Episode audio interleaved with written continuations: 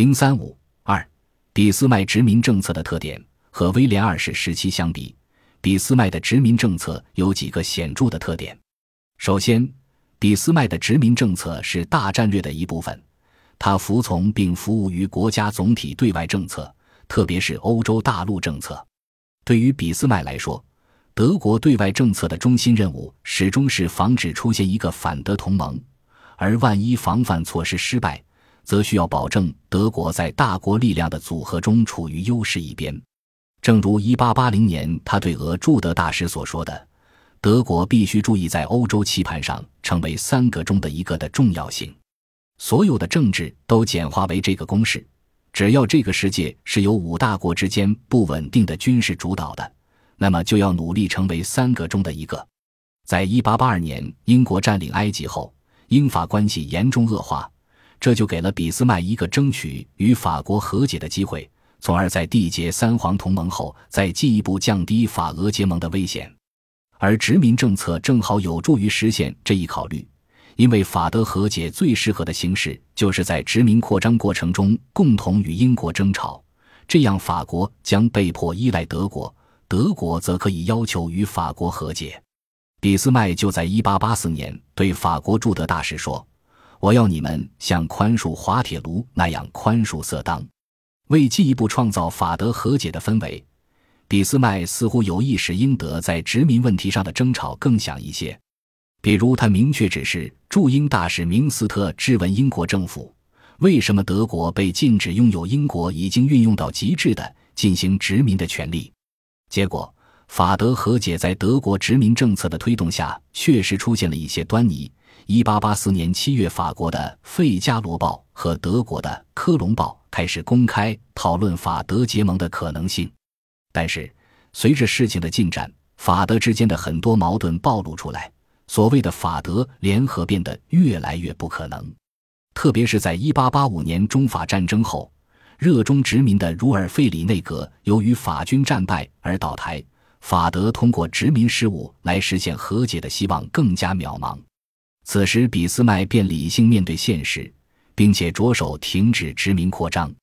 他的殖民政策的这种服务于总体对外政策，特别是欧洲政策的特点，在俾斯麦对一位殖民狂热分子的话中得到了充分的体现：“你的非洲地图的确很好。”但我的非洲地图却是放在欧洲的，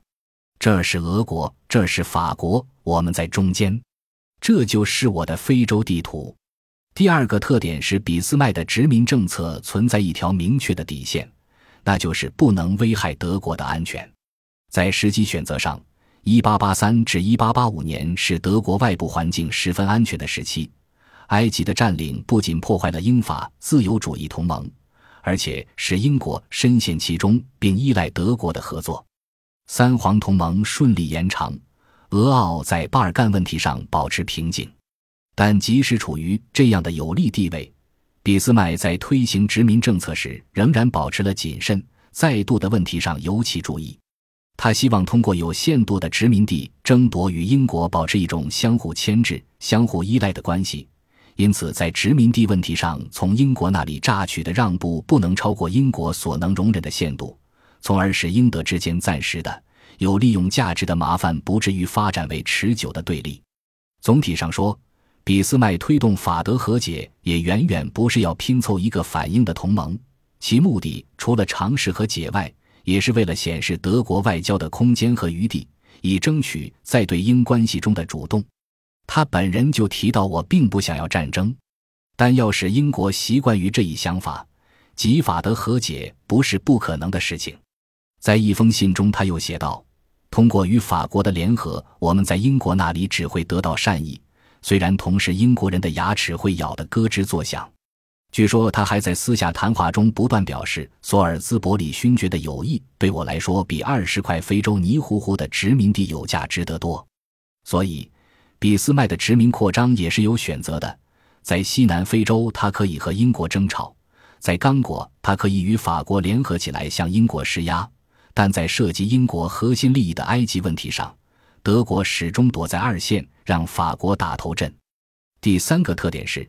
俾斯麦的殖民政策虽然有着很深的国内政治动机，但他对整个发展过程始终保持着控制和主动。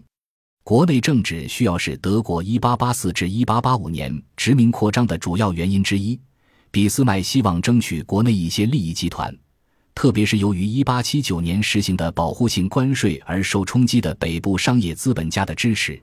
以便确保在1884年的帝国国会选举中获得多数。另外，也想借此阻止英国式的自由主义势力在德国上台。